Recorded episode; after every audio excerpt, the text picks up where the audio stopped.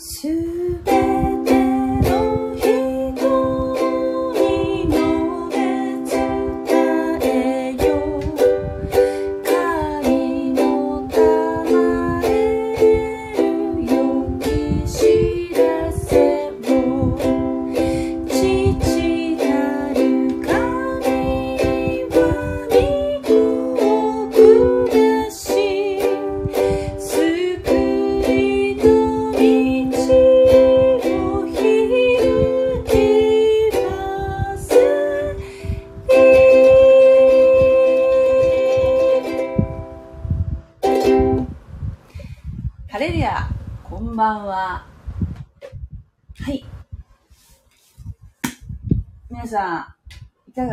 でしょうか今日も創世記ノアの箱舟のところやっておりますけれども、でね、今日は7章、じわじわと進んでいきたいと思いますので、よかったらお付き合いくださいね。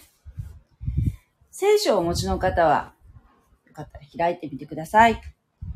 えー、スマートフォンで聞いてらっしゃる方は、この放送を聞きながら、アプリ、聖書アプリ開くこともできますからね。えーそういったものも活用されてみてはいかがでしょうか？はい。という感じで、今日もやっていきましょう前回までは、えー、6章でしたよね。神様は、世の中が、せっかくね、せっかくお作りになった地上の世界だったんですけれども、まあ、乱れに乱れました。うんなんとね、6章のところでは、こんな風に書いてありましたよね。えーまあ、神の子たちは人の娘たちの美しいのを見て自分の好むもの妻にめとった。えーまあ、神の子っていうのはここでは堕天使のことなんですけれども、堕天使たちがですね、人間の娘たちと、えーの間に子供作るんですね。で生まれた子供っていうのが、まあ、ネピリムと呼ばれる、と奇妙な人っていうかね、悪霊との間に生まれたものですから、非常に力はあるんでしょうけれども、人間ではないものが生まれてくるようになったわけですね。天使はもともと結婚しないように作ってあるんですよ。結婚する天使っていうのは、えー、堕天使ですね。悪い天使です。いい天使というのは結婚をしません。で、私たちが、将来ですね。将来、神様の身元に行って、で、それから、まあ、神様の身元に天国に行ったら、今度私たちはもう結婚はしないんですよ。私たちもね。私たちは天使になるわけじゃないよ。天使になるわけじゃないけど、この地上では、えー私たちは、埋めよ増えよ、地に満ちよっていうふうに神様に祝福を受けてますし、この地上でどんどんこう増え広がるということを前提に作られていますから、人間は結婚をしますよね。ところが、もう天国に行ったり、あるいは、えーまた地上にね、イエス様と共にこの地上に戻ってきて、そして千年王国という世界で、新しい世界で生きていくことになるんですけれども、その時も、えー人間は結婚する必要がないわけですよね。なぜなら、もう死なないからなんですよ。ハレルヤ。死なないから、もう増える必要がないわけですよ。天使になるわけじゃないよ。これ、間違っちゃいけないとこなんだけど。ね。だから、あのーそうなんですよ。だけど、この、神に反抗した悪魔とかね、えー悪霊とか呼ばれる堕天使たちは、えーこのような悪さをしたわけですね。それはどうしてかっていうと、えー、原福音っていうあの、言いましたよね。えー、創世記の3章15節のところにある、3章15節のところで、神様は、えー、メシア予言を、最初のメシア予言をされましたね。3章15節私は恨みを置く、お前と女との間に、お前の末と女の末との間に、彼はお前の頭を砕き、お前は彼のかかとを砕くであろう。ね、女の末っていうのが、これが、超自然的な誕生の仕方をするイエス・キリストです。イエス・キリストのことが女の末っていうんですね。要するに、女性から生まれるけれども、要するに、人間の男性の介在はない。精霊によって、処女が身ごもって、そして、その、その生まれた子供というのがメシアなんだと。救い主なんだっていうことが、ここで、えー、もうすでに予言されているわけですよ。ということは、サタンは頭がいいですから、女を、女の形を変えていく必要があると思ったわけですよね。神様には到底勝てませんから、その神様の予言を少しでも妨害する必要があるわけですね、サタンにとっては。だから女性を狙ったわけですね。ということで、そういう地にネピリムというものが生まれて、生まれてきたわけですよ。どんどんどんどんね。けど神様は非常にそれを見て心を痛められたわけですね。これは大変なことになってきましたよね。なので、せっかく作った、新しく作ったこの世界を神様はまた自らの手で、崩すということを決断されたわけですね。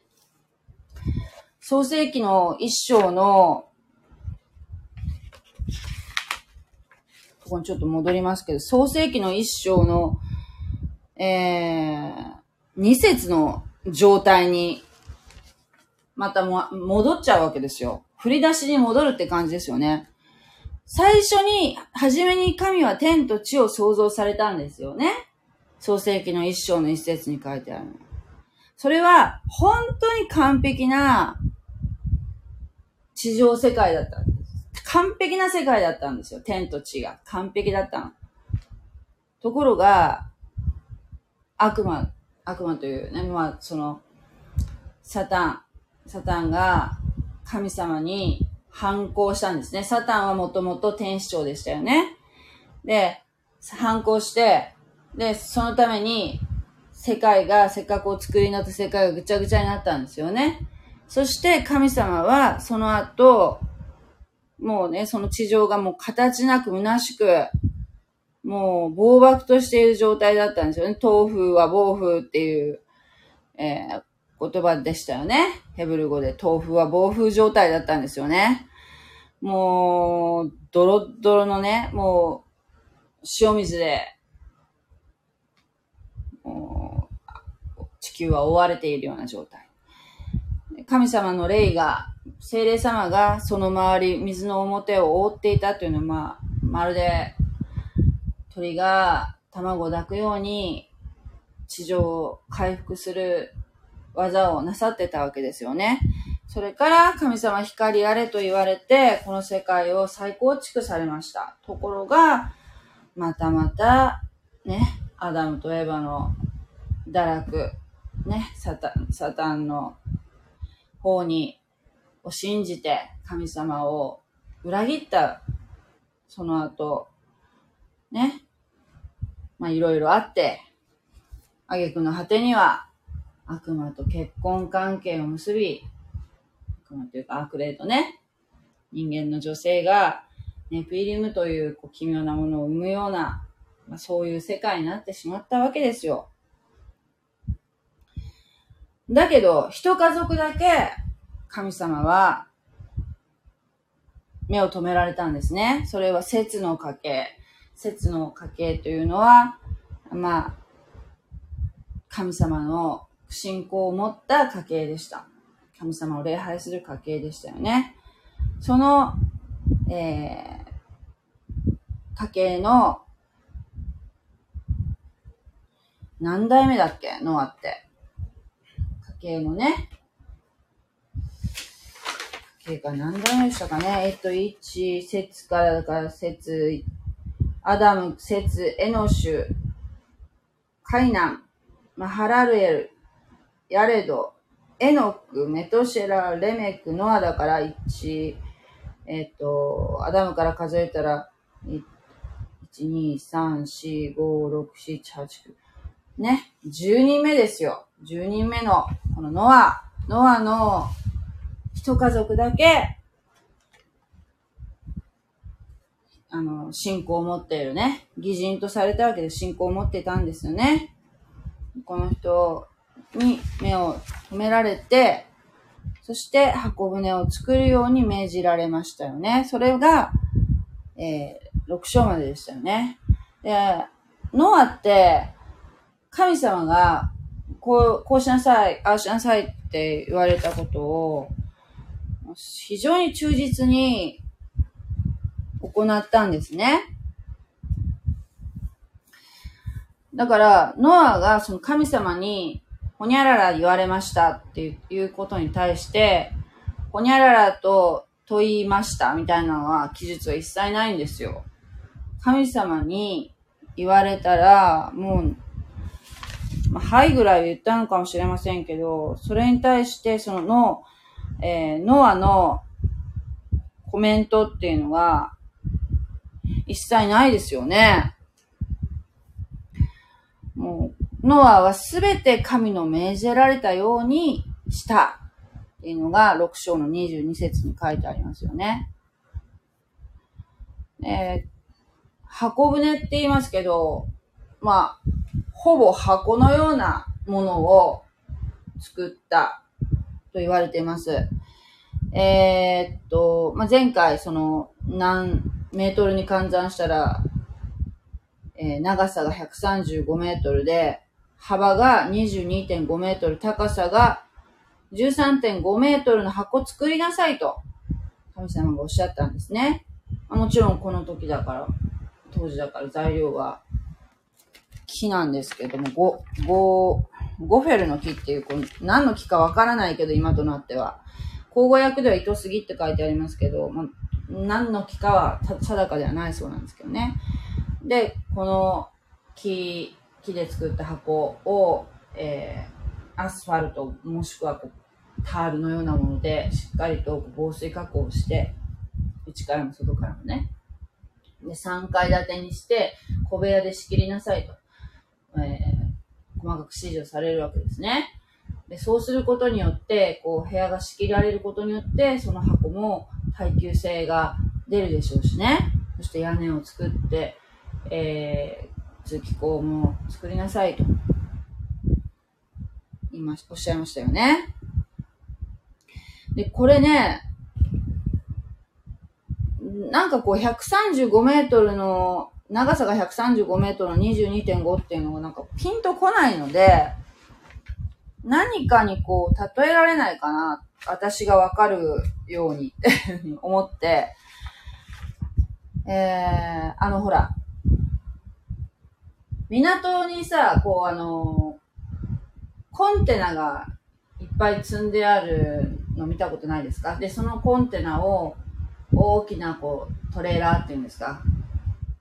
車に積んで、それがこう道走ってたりするじゃないですか。そのコンテナにも、そのいろんなサイズがあるみたいなんですけど、あの JR 貨物とかに乗ってるようなコンテナとかもあるんでしょうけど、私、あの、大きい、大きいコンテナ、多分それがあの40フィートのコンテナっていうやつだと思うんですけれども、あのコンテナって床面積は大体どのくらいなのかなと思って調べたんですよ。ネットでね。そしたら、えー、っとね、あの40フィートコンテナ1個は床面積がえー、28平米あって、およそ何畳かっていうと17畳になるそうなんですね。で、えっ、と、このノアの箱舟の床面積っていうのが、えー、3フロアあるんですけれども、まあ、1フロアがですね、135×22.5 って、まあ、単純に計算して、3037.5平方メートル。なので、これを3倍して、9112.5平方メートル。っていうのが総床面積になりますよね。ということは、これをですね、コンテナの28平米で割ると、何個分、コンテナ、この40フィートコンテナが何個分かっていうと、325.4個。325個分。というふうに、単純にですけど、まあ、中にね、階段とか、そういったものもおそらくあるでしょうから、そういうこう、部分の面積とかを、まあ、差し引いたりしなきゃいけないんでしょうけどね、現実的にはね。だけど、単純にコンテナの、一つのコンテナで計算すると、40フィートコンテナ325個分ということになりますね。それで、このね、箱、箱型の、まあ、船というかね、箱なんですけど、これは、実際、まあ、どんな感じかっていうと、まあその、たとえ90度倒れても、ちゃんと元に戻る大きさなんですって。ね。しかも、これ実験した人がいるのかどうかわかりませんけど、そういうなんか、力学みたいな、そういったのの方がね、やっぱそう言って、研究された方がいるのかもしれませんけど、そしてね、この、箱舟のね、この300キュビト、50キュビト、30対5対3っていうふうになるのかな ?30 対5対 3? えー、と、比に、比で表すと。っていうのは、今のタンカーの比率の、比率がもうこれを参考にしたっていう話が本当かどうかわかりませんけど、私タンカーの1個のその長さとかわかりませんけども、火はもう本当に今のタンカーの、あの、が、これを参考にしてるっていうぐらい、もう、もうめちゃめちゃパーフェクトな比率なんだそうです。これ、これがちょうど安定して多くの荷物を運ぶね、のに、ま、最も適している比率を持っている箱なんですよ。で、船の形に、じゃ、である必要はないわけですね。どうしてかっていうと、どっかに行くわけじゃないわけだから。とにかく、もう全世界が、もう山という山が全部水で覆われてしまうわけですので、そのどっかを目指していくっていうんであれば、そのその箱舟がね、どっかに目指していく、どっかの、どっかの島、陸を目指していくっていうんだったらわかりますけれども、その必要がないわけですね。とにかく浮き上がればいいわけですよ。浮き上がれば助かるわけですよ。なので、えー、船の形を取る必要はないということなんですね。もし、もしですよ。そして、あの、この今から起こる洪水っていうのは、えー、局地的な洪水ではない全世界的な洪水であるということなんですね。なんでそういうふうに言えるかっていうと、ね？なんでそう、そういうふうに言えるかっていうと、もし、もし局地的な洪水だったら、神様は箱作れって多分言わないだろうと。山に逃げなさいって言う言うと思うんですよ。ね？山に逃げなさいとは神様はおっしゃいませんでした。箱を作ってその中に入れっておっしゃったんですね。だから、全世界がも水で覆われたっていうことは間違いないであろうと。で、まあ後で言いますけれども、このね、この、この、まあこの今から話すこの花七章を聞きながら、この今の地上世界の地理的な状況と、このノアの頃の地上の状況、地理の状況は全く違うっていうことを想定して、ちょっと読み進めたいと思うんですよね。それでは7章、まあ、一回ざっと読みますよ。7章、創世記7章1節主はノアに言われた。あなたと家族とは皆箱舟に入りなさい。あなたがこの時代の人々の中で私の前に正しい人であると私は認めたからである。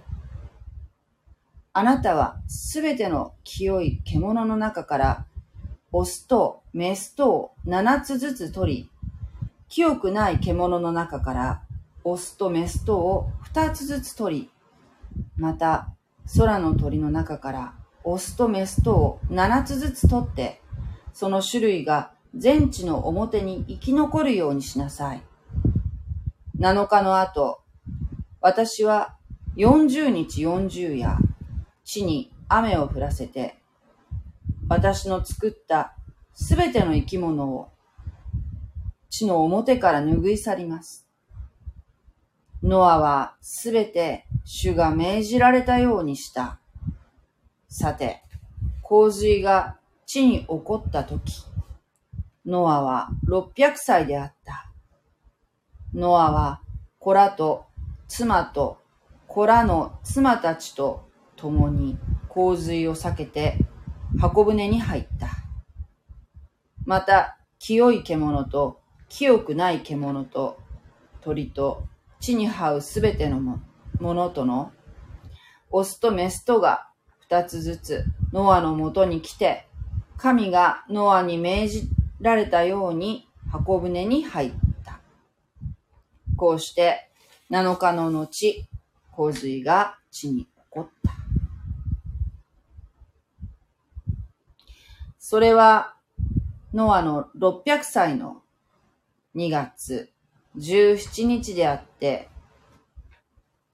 その日に大いなる淵の源はことごとく破れ、天の窓が開けて、雨は40日40夜地に降り注いだ。その同じ日に、ノアとノアの子、セム、ハム、ヤペテと、ノアの妻と、その子らの三人の妻とは共に箱舟に入った。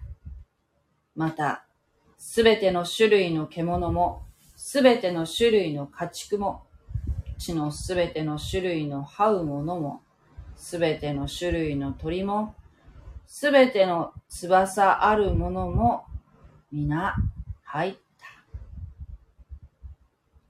すなわち、命の息のあるもの、あるすべての肉なるものが、二つずつノアのもとに来て、箱舟に入った。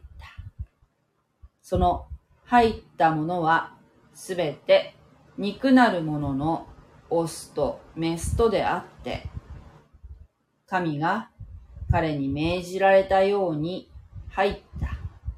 そこで主は彼の後ろの戸を閉ざされた。洪水は40日の間地上にあった。水が増して箱舟を浮かべたので、箱舟は地から高く上がった。また、水がみなぎり、地に増したので、箱舟は水の表に漂った。水はまた、ますます地にみなぎり、天の下の高い山々は皆覆われた。水はその上、さらに15キュビトも15キュビトみなぎって、山々は全く覆われた。地の上に動くすべて肉なるものは、鳥も家畜も獣も、地に群がるすべての這うものも、すべての人も皆、滅びた。すなわち、鼻に息の、命の息あるもあるすべてのもの、陸にいたすべてのものは死んだ。地の表にいたすべての生き物は人も家畜も這うものも空の鳥も皆地から拭い去られて、ただノアと彼と共に箱舟にいたものだけが残った。水は150日の間地上にみなぎった。ということなんですね。はい。ではちょっとずつ読んでいきましょう。主はノアに言われた。あなたと家族とは皆箱舟に入りなさい。えー、あなたと家族。これは何人かっていうと、ノアとノアの奥さん。そしてノアの子供、セム、ハム、ヤベテと、その妻、名前わかんないけどね。妻たち。それぞれに一人ずつ妻がいますから、男性4人、女性4人。このたった8人なんですよ。それ以外の人類も、何もかもみんな、男子に耐えるんですね。もちろんネピリムも。たった、もう何人いたかわかりませんよ、この地上で。何人いたかわかんないけど、もう、アダムとエヴァが登場してから、そうですね、1656年経ってるはずなんですよ。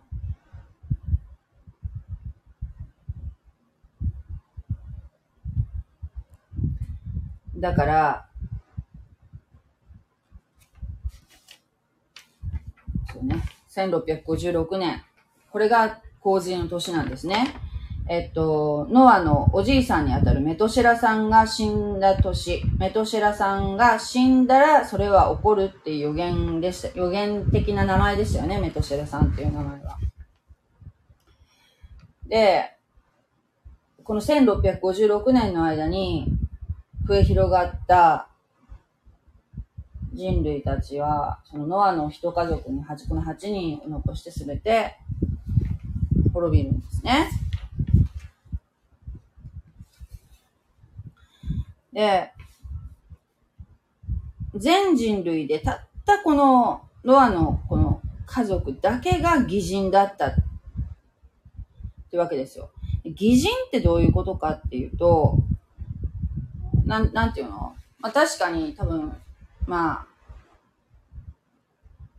人間的に いい人っていうのもあるかもしれないけども、それよりも何よりも、それでもね、まあ人間ですから、全く罪を犯したことがないっていうわけじゃないんですよ。罪を、罪性はありますよ。ノアの家族だってね。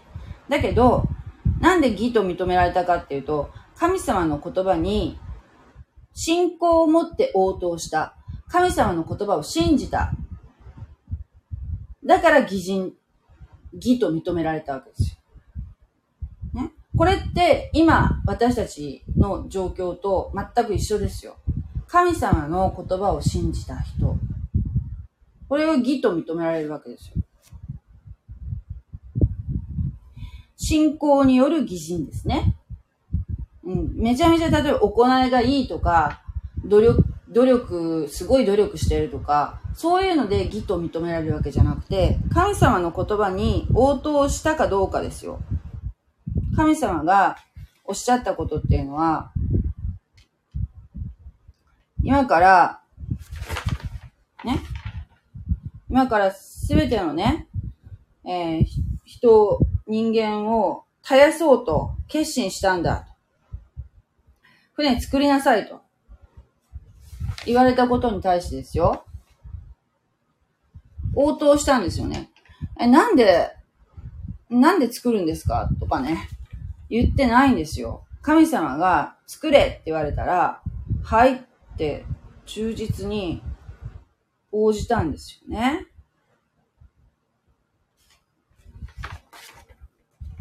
このノアさんとこの家族は。だから、義と認められたんですね。そうなんですよ。でも今から何何らかの裁きがあるんだろうなっていうのは分かったと思うんですけど、それをもうちゃんと守ってややり遂げたわけですよね。で、えー、あなたがこの時代の人々の中で私の前に正しい人であると。正しい人って偽人だと認めたって、認めたからであると。で、その後、神様は、こうおっしゃいましたね。あなたはすべての清い獣の中からオスとメスとを7つずつ取り、清くない獣の中からオスとメスとを2つずつ取り、また空の鳥の中からオスとメスとを2つ、な、2つじゃない、7つずつ取ってその種類が全地の表に生き残るようにしなさいと。おっしゃいましたけど、この清い獣って何、何なのかなっていうところなんですけど、何だと思います？このね、清い獣っていうのは、まあ、いろいろありますけど、まあ、あの、肉食じゃないやつ、ものですよね。肉食じゃないものっていうのが、まあ、清い獣の条件の一つなんですけれども、代表的なものだと、羊とか、牛とか、ヤギとかですね。そういうものですね。で、この、清い獣は、オスとメスっていうこのつがいで、えー、7ペアずつ取りなさいと。羊7ペア、牛7ペア、ヤギ7ペア。ということですね。で、清くない獣っていうのは、まあ、いるわけですよ。そういう獣をね。清い獣とか清くない獣っていうのは、ここはではね、こう、ばっちりそこは書いてないんだけど、この時点では。だけど、後に、その、えっ、ー、と、モーセが神様から啓示を受けて、えー、立法を作るんですけど、そこには、その、清い獣と清くない獣っていうのは、細かく規定が定まるんですね。の清くない獣っていうのの中から、このオスとメスとを2つずつ取りなさいと。で、えっ、ー、と、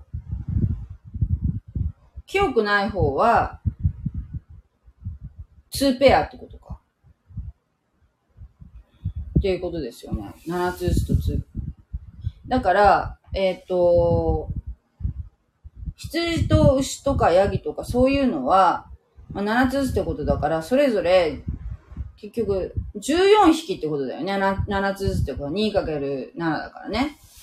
で、清くない獣は、えっ、ー、と、2人が死だよね。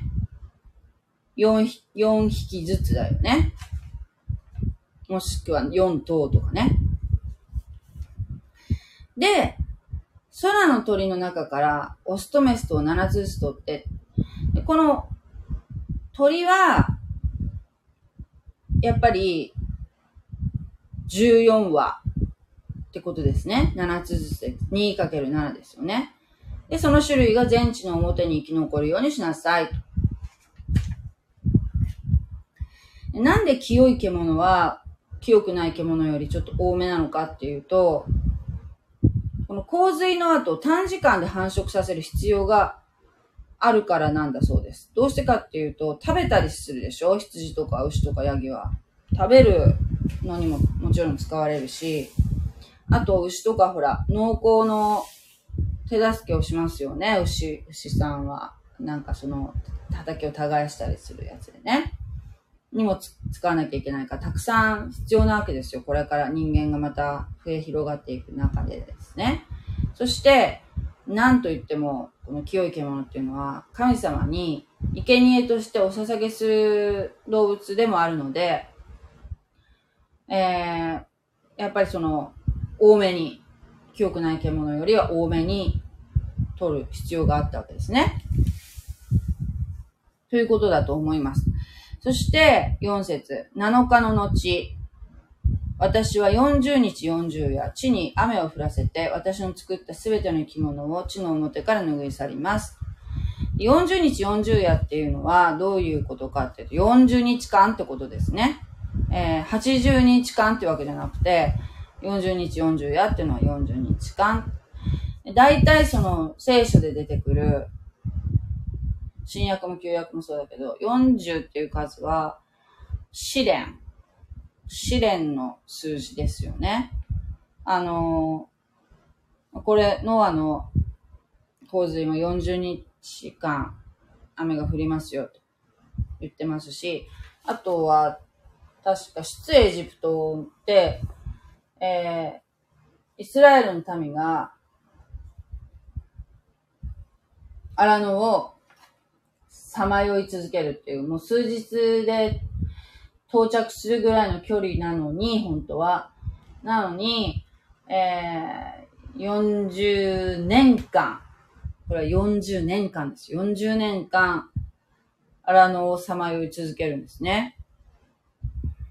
それは、まあ、試練の、まあ、ある意味、勉強の40年間だったわけですけども。そして、新約聖書だとイエス・キリストが交渉外に入れるときに、えー、40日間断食をされるんですね。それ断食をされたときに、その、えー、荒野で悪魔から、えー、試練っていうかね、悪魔からこう、誘惑を受けますね。それに打ち勝つんですけれども、その時もやっぱり40日間の断食でしたよね。という感じで、なんか40って数字は、まあ、そういう風にちょいちょい出てくる数字だなっていうふうに思うんですけども。そして、地に雨を降らせて、私の作ったすべての生き物を地の表から拭い去ります。おっしゃってるんですけど、この雨なんですが、実は、この雨は、えー、それまで、アダムとエヴァがこの地上に登場してから、この1600何年やったかな経ちましたけども、その間、雨、一度も降ってないんですよ。これが人類初めて経験する雨になるんですね。だから、だから、このノアが神様に、この地上を一旦滅ぼすから、雨降らせるから、箱舟作って中に入りなさいって言われたのに応答したっていうのは、私たちが想像する以上に、このノアっていう人が、いかに信仰深い人か、いかに忠実な人だったかって神様に対してね。っていうことがよくわかる箇所ですよね。雨見たことないんですよ。見たことないことを、えー、信じたんですね。神様の言葉だからっていうことで。神様がおっしゃったんだから、絶対に起きる。信じたんですよ。まだまだ見、見てね、見て信じるんだったらみんな誰でも信じますよ。見、見る前にこの人は信じたっていうところに神様は義とされたんですね。だから、本当に、ノアの周りにたくさん人が他にもいっぱいいたと思う友達とかなんだ、なんだね。みんな多分ノアのことがとてもバカに思えたと思いますよ。それを信じたのは、まあ、家族、家族が本当に信じて、まあ、心から信じて、疑いながら信じてたのかもしれないけども、ノアの周りの人からすると、本当に何やってんのって雨雨って何？みたいなぐらいな感じだったんじゃないですか？これも今と全く状況一緒ですよ。私たちがね、あの、クリスチャンがですよ、例えば、福音っていうのありますよね。福音を述べ伝えても、えー、それを受け入れる人と、そうじゃない人っていうのは分かれますよね。ほとんど信じないですよ。ほとんど。日本人は特にね。だけど、だけど、それは神様のご命令だし、そういうふうに、もう一旦救われたものは、その福音を述べ伝える義務があるわけですよ。だから私たちは、福音を述べ伝えるわけですけれども、救われてほしいと思ってね。だけど、それ言っても、だから何なのっていうのがもうほとんどだと思いますよ。だけど、神様は本当に神様を心から求めている人に、その福音の種が、そのいい、その心にそういう下地がある人、ね、に、の中に、こう、ポトッとその福音の種が落ちた時に必ず発芽するように、えー、してくださるんですね。それは、私たちがいくら、なんていうの、説得するとかそういうふうんじゃなくてですよ。私たちができることっていうのは、私たちクリスチャンができることっていうのは福音を言うことだけなんですよ。ずっと言い続けるだけなんですよ。種をまくだけなの。だけど、その種を発芽させるかどうかっていうのは、その方の、その、聞いた人の、その下地がね、うん、やっぱその、神様を求める心があるっていうことと、あと、その方に働きかける精霊様の力ですね。福音を信じる、信じて受け入れてっていうのは、その作用は、えー、精霊様によるんですね。福音を信じた瞬間に精霊様がその人に下ります。そしてその人は救われるんですね。だから、えー、その福音って何かっていうと、イエス・キリストが私たちの、私の、ね、私、あなたの罪の身代わりになって、2000年前に死んでくださったんですね。十字架上で。私たちが受けるべき神の刑罰を、神の怒りを、神様ご自身が受けてくださったんですよ。そして、墓に葬られました。死んで墓に葬られました。その後、3日目に蘇られて今も生きておられます。もう一回言いますよ。イエス・キリストは私たちの罪の身代わりになって十字架で死にました。1。2。墓に葬られました。3。3日目によみがえって今も生きておられます。これが福音の3要素っていうんです。この3つがとっても大事なんですね。これを信じた人、これを自分の出来事として受け入れられた人が義とされるわけです。かります？わかんなくてもいいですけど、もうあの、わかる、わかってほしいなとは思いますけどね。で、その人たちは、もう、一直線に天国行きです。もうそれ、それを信じて受け入れた人はね。でも、そんなバカなわけな、そんな、生まれか、ん？えー、3日目に蘇る。意味がわかんない。まあ、十字架について死んだまではわかるけど、それ3日目に蘇ったのは信じられない。そういうことを言う言う人もいますよ。そういう人もいます。もうそれがほとんどだと思う。だから、このノアの時代もやっぱりそうだった。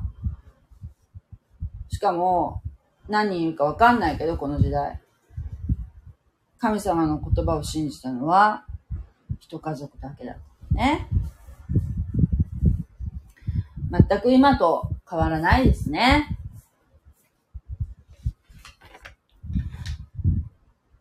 ね、あの、狭き門より入れっていう言葉がありますよね、御言葉がね、聖書の言葉で。救いに至る道っていうのは、見出す人はもう稀だし、道は細いんですよ。門も狭い。だけど、滅びに至る門は広くて、道も広くて、そっちが多数派なんですよ。だけど、だから、だからこそですね、の、信じてほしいなっていうふうに思うんですけどね。はい。では、また先に行きますね。えー、ノアは、すべて、主が命じられたようにした。ね、その通りに運ぶに入ったんですよ。ノアはね。ノアは体験してないけど、雨をね。だけど信じた。神の言葉だからっていうことでね。さて、洪水が地に起こったとき、ノアは600歳であった。そう。600歳ってすごい長生きだなって思わない？今と全然違いますよね。だから、今と自然環境とか、生活環境ね、全く違っている、違ってたわけですね。あの、創世紀のその一章のところでね、この地上が、地が作られるときに、水が天と地に、上の水と下の水に分かれましたよね。下の水っていうのが、海になったりね、川になったりするわけですけれども、上の水っていうのが、これがね、どういうふうに捉えたらいいのかなと思うけど、おそらく水蒸気のシールドのように、この地球を覆ってたんじゃないか。そうすることによって、有害な、有害な、こう、なんていうの、光とか、そういった、こう、宇宙空間からこう、降りそ、いっぱいいろんなものが降り注いでいるのの、こう、それで遮られていたんじゃないかっていうふうに、えー、考えられるんですね。この聖書に基づく、こう、あの、科学者、科学的研究、えー、聖書的な科学っていう、えー、学問があるそうなんですね。で、そういう人たちが、そういう地質学であるとか、こういう気象学であるとか、そういったものを、えー、ノアの頃ってどういう状況だったのかなっていうふうに研究されている人たちもいらっしゃるそうなんですね。でその方たちによると、そうやっぱその水蒸気で包まれてて、そしてこうなんていうの、温室状態で。ね、しかも、うん、だから、なんていうの、曲、場所によって、場所によってですよ。なんかこう、めっちゃ寒いところとか、えー、めっちゃ暑いところとか、そういったものも、なかったんじゃないか。北極も南極もなく、えー、蒸気に包まれて温室状態であったと。なので、雨も降らなかったと。それまでね。だから、その、まあ、今と全然状況が違う。しかも、このね、なんていうの？地上のその状況も、今と比べても全然こう、フラットな、割とフラットめな、あんまりほら、山がこう隆起したりとか、そういったものも、あんまりなく、割かしこう、なだらかな、今と比べたらね、ような世界だったんじゃないかと思われるそうです。えなので、そのおかげで人類のその寿命もね、長かったんじゃないか。千歳とか千何歳とかね、何百歳とかね、えー、ありましたけども、そのせいでもあるんじゃないかということなんですね。全然その自然環境が違う。でもですよ、こういうアダムとエバが罪を犯さなければ、人間は神と共に永遠に生きるものだったのにね。だけど、人間はね、その、まあ、長生きであったとは言っても、当時はね、長生きであったとは言っても、えー、その程度だったと。まあ、その程度というか、まあ、やがて死は訪れると。しかもほら、ネピリムとかね、わけのわからないものが出だしたからもう、長く生かしておくことはもうできないなっていうふうに神様も思われてるわけですよね。ノアは、子らと妻と子らの妻たちと共に洪水を避けて箱舟に入ったと。8人が入りました。そしてまた、また、清い獣と清くない獣と鳥と地に這うすべてのものと、これ昆虫も含まれるそうなんですけど、お魚はね、まあ、水の裁きですから、まあ、お魚は含まれてませんけどね。もうとにかくすべての生き物が、えー、入ってきたわけですね。神様がお定めになった数がね。だけど、それをハンティングに行ったわけではなく、ノアの家族がね、集めに行ったわけじゃなくて、神様が超自然的な力で、えノアの、向こうからね、ノアのところにやってきたんですね。オスとメスとが二つずつノアのもとに来て、神がノアに命じられたように箱舟に入りましたこうして7日の後、洪水が地に起こった。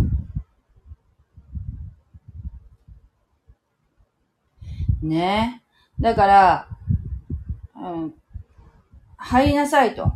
7日後にね、7日後に、雨降らせるから。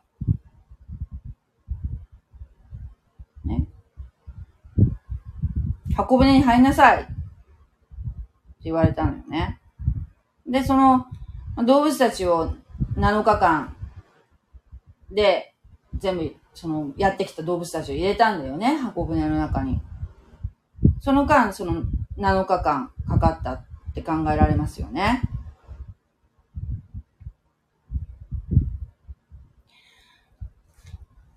でさ、ななんか、それこそ、本当に周りの人って笑ってたと思うよ。笑ったとは書いてないけど、何やってんの？みたいな感じでね。相当変わってるよね？みたいな。でその間、ずっとそのノアはきっとそのお友達とかに、今から神様の裁きがある。雨というものが降ってくるんだ。天から水が降ってくるんだ。ね、だから、あなたたちも箱舟に入りなさいよ。って、きっと言ってたと思う。言って回ってたと思うう。ん、もう、だって、この箱舟作るのって、1年や2年じゃ作ってないからね。ずいぶん長いことかけて作ってるから。だけど、誰も信じな、信じてくれなかったんだよね。結局、ノアの家族8人だけ。それはノアの600歳の2月17日であって、っていうのは、このえっ、ー、と、600年目の、ノアのね、生まれて600年目の、えー、第2の月ってことですね。2月っていうのは、第2の月の17日であったと。それはね、それが起きたの。めっちゃこう、詳しく書いてますよね。その日に大いなる淵の源はことごとく破れ、天の窓が開けて、雨は40日40夜地に降り注いだ。ついに水の裁きが始まりましたけれども、これは、えー、地上からも、天からも地上からもこう水攻めなんですよ。えー、っと、大いなる淵の源っていうのは何のことかっていうと、えー、大空の下の方にある水っていうことなんですね。つまり、ほら、そう、あの、最初の方で、天と、上の水と下の水に分かれたって、書いてあったじゃないですか。下の水っていうのは、要するに地下水源、地下に潜り込んだその水、地下水源がすべて溢れ出したと。全部出てきたと。地下の水源、水脈からね、ことごとく破れたんですね。そして、上の、そのずっとこう、溜まってた、多分その、うん、太陽光もなんていうの、すりガラス状にこう、なんていうかな、うん、どんな感じなんだろう。どんな風に太陽光が降り注いでたかちょっとわかんないけど、それがもう、要するに、その、雨雲となって、集まって、一気に全て落ちてきたわけですね。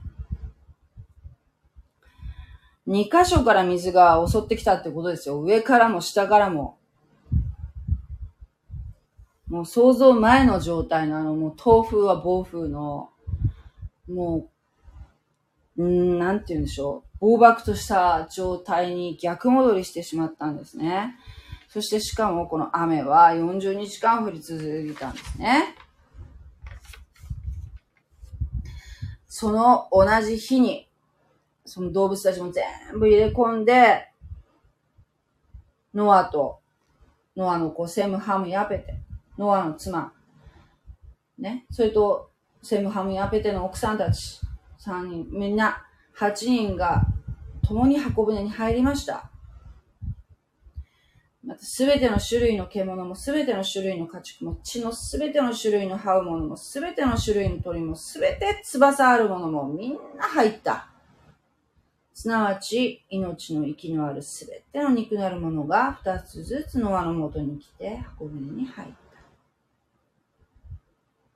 その入ったものはすべて肉なるもののオスとメスとであって、二つずつっていうのはオスとメスってことですね。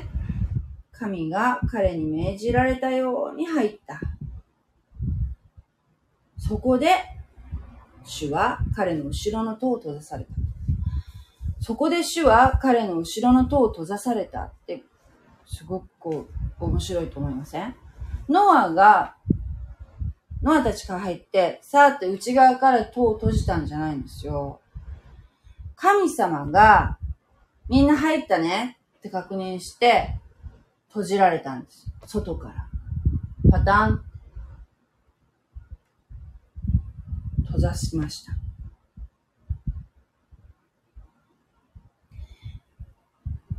ね。で、雨がどんどんどんどん、なんかほら、その、外の人たちはもう本当にびっくりしたと思いますよ。こんな雨とか見たことないし、おまけに一気にその、地上の方でからも、地面から水が吹き出してくるし、え、なになになになにって、あれよあれよという間に、水がどんどんどんどん喉元まで来るわけですよ。あノアが言ったことは本当だったんだ。やばいと思って、箱舟に走ってって、戸を叩いて、外から、開けて開けてって言っても、もう、開かないんだよね。神様が閉じられたから。もう開けてやりたくても開けられないんだよね。外では泣き叫ぶ声。生きとし生けるものが泣き叫ぶ声。中では賛美を歌うこともできるし、祈ることもできるし、穏やかな、穏やかな空間ですよ。箱の中はね、神様が守ってらっしゃるから。だけど、外は泣き叫ぶ声。もう決定的にこの戸戸の外と内では、もう全然状況が違うわけですよね。これも、これも本当になんていうの、もう今の状況と全く一緒。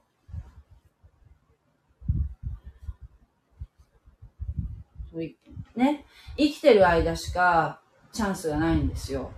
生きてる間しかね。死んでからではも遅いのね。生きてる間に信じるしかなかったんだよね。今もそうですよね。だけど、大抵の人は信じない。で、死んでから天国の門を叩いてももうチャンスはないんです。死んでからもチャンスがあるっていうふうに言う人もいるけど聖書にはどこにも書いてない。そのことはね。それは人間が勝手に考えただけ。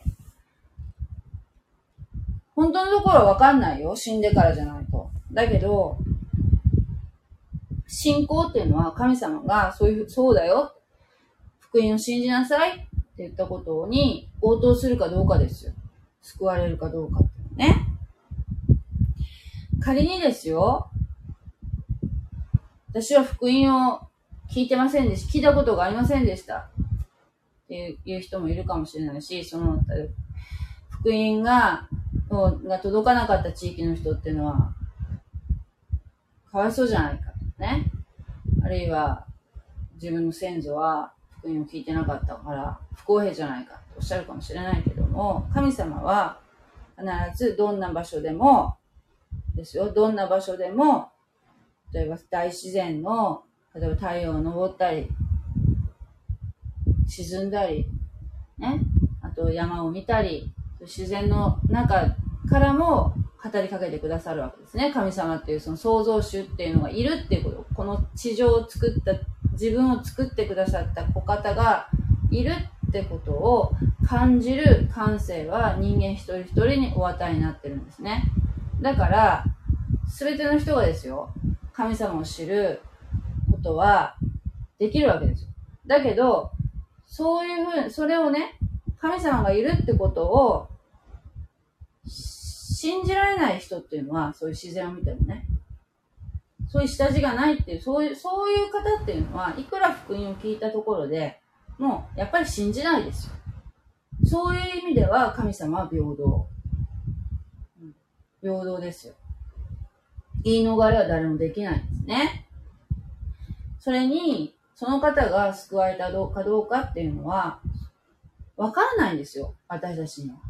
その方は、その生きてる間は、いやー、神様、はあ、いるわけないじゃんって言ってても、ひょっとしたら死ぬ瞬間に、イエス・キリストを信じますって、ひょっとしたら、心に思って死死ぬ瞬間にね、思ったかもしれない。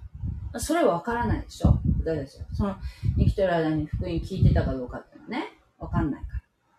そうかもしれない。だから、うん、その人が救われたかどうかっていうのは、誰にもわからないけど、神様しかわかんないけれども、だけど神様は全ての人に対して平等だってことです。だけど、私たちクリスチャンは、まあ、先に救われた者として、その福音は述べ伝えなさいよ。非常に愚かなやり方ですよね。あの、ある意味。その 私たちがそんな風にいくら言ったって信じない人は信じませんけど、ほとんどの人は信じませんか？ら何言ってるの？ってバカじゃないの？っていうのがオチだからね。だけど、そういうやり方で、を神様は、えー、やりなさい。そういうふうに、もう、とにかく、福音を述べ伝えなさいっていうことを神様はお命じになってるんですね。はい。えー、っと、なんか 何べんも同じこと言ってるよね。えー、そして、洪水は40日の間地上にあった。水が増して箱舟を浮かべたので、箱舟は地から高く上がった。この箱舟っていうか箱はね、ぶわっとこう浮力、浮力がありますから、地上離れて浮かび上がったんですね。どんどんどんどん水が増えていくわけですよ。で、また水がみなぎり、地に増したので箱舟は水の表に漂った。ね。どこに行くのだろうか。でも、何にも心配をやらないわけですよ。神様が必ず守ってくださるっていう安心感がこの箱舟の中にはあったはずなんですね。平安ですよ、中にある。もう泣き叫んで、うわー怖い怖いなんて誰も言わなかったと思う動物たちも穏やかな気持ちでどうしてかっていうとその見手で神様の手でこの箱はかり守られているからなんですね泣き叫んでいるのは箱舟に入れなかった者たちですま、水はま、またますます地にみなぎり天の下の高い山々は皆覆われた。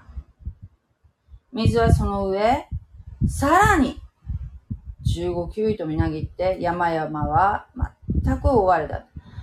まあ、高い山っていうのはどのくらいその当時の山で高い山ってどのどんなもんなのかなとか思うけど、今、一番高い山ってなんだろう？エベレストですか？エベレストだったら、何メートルですかね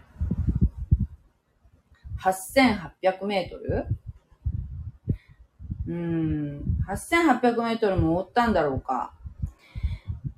ね、あのね、聖書的な地質学を研究されている方によると、さっきも言いましたけど、あの、この当時の地上っていうのは、そんなにこう、突出して高い山とか、ね、そんなになかったんではないか。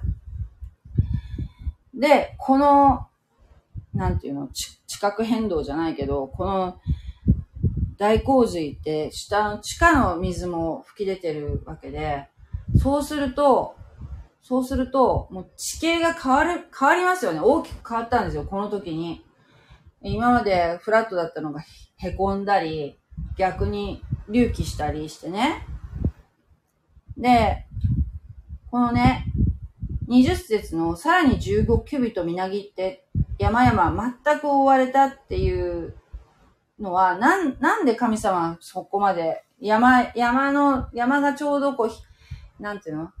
ひたひたに、ひたひたにって言うとなんか、鍋でなんか、煮っころがしつく、作るときに、お水はひたひたにとかなんか言うじゃないですか。ああれじゃなくて、もう、ザブッともう、さらにその上にもうすっかりも水に隠れてしまうぐらい、山、山にその、山がこう、何、本当に見えなくなるぐらい、もう水しかもう、水平線しか見えないぐらいまで、綺麗に水が、えー、溜まったっていうのはですよ。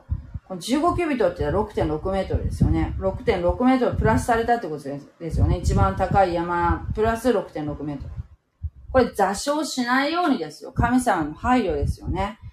もう、なんかに、ほら、高校してても高校っていうか、まあ、ぷかぷかぷかぷか浮かんでて、山のてっぺんとかにガツッとか当たったら大変じゃないですか。だから、そういうことがないように、さらにプラス6.6メートル水で覆われたんですね。だからそういう意味では全く心配いらなかった。だからそのエベレストがまあ8800メートルするじゃないですか。だかそこ、こんなのも多分なかったと思う。エベレストも。ここまでは高いものもなかったんじゃないかと思われますね。で、えー、グランドキャニオンっていうのは、このノアの洪水の時にできたんじゃないかっていうふうに言う方もいらっしゃるそうです。あの地形もすごいですよね。もう、こう、削れたような、ああいうこう地形ですよね。で、あのなんていうかな。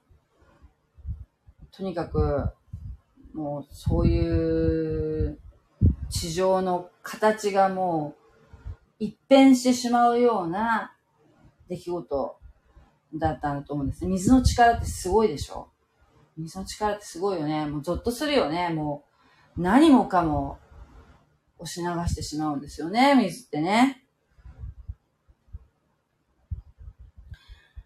はい。えー、地の上に動くすべて肉なるものは、鳥も家畜も獣も、地に群がるすべての這うものも、すべての人も皆、滅びた。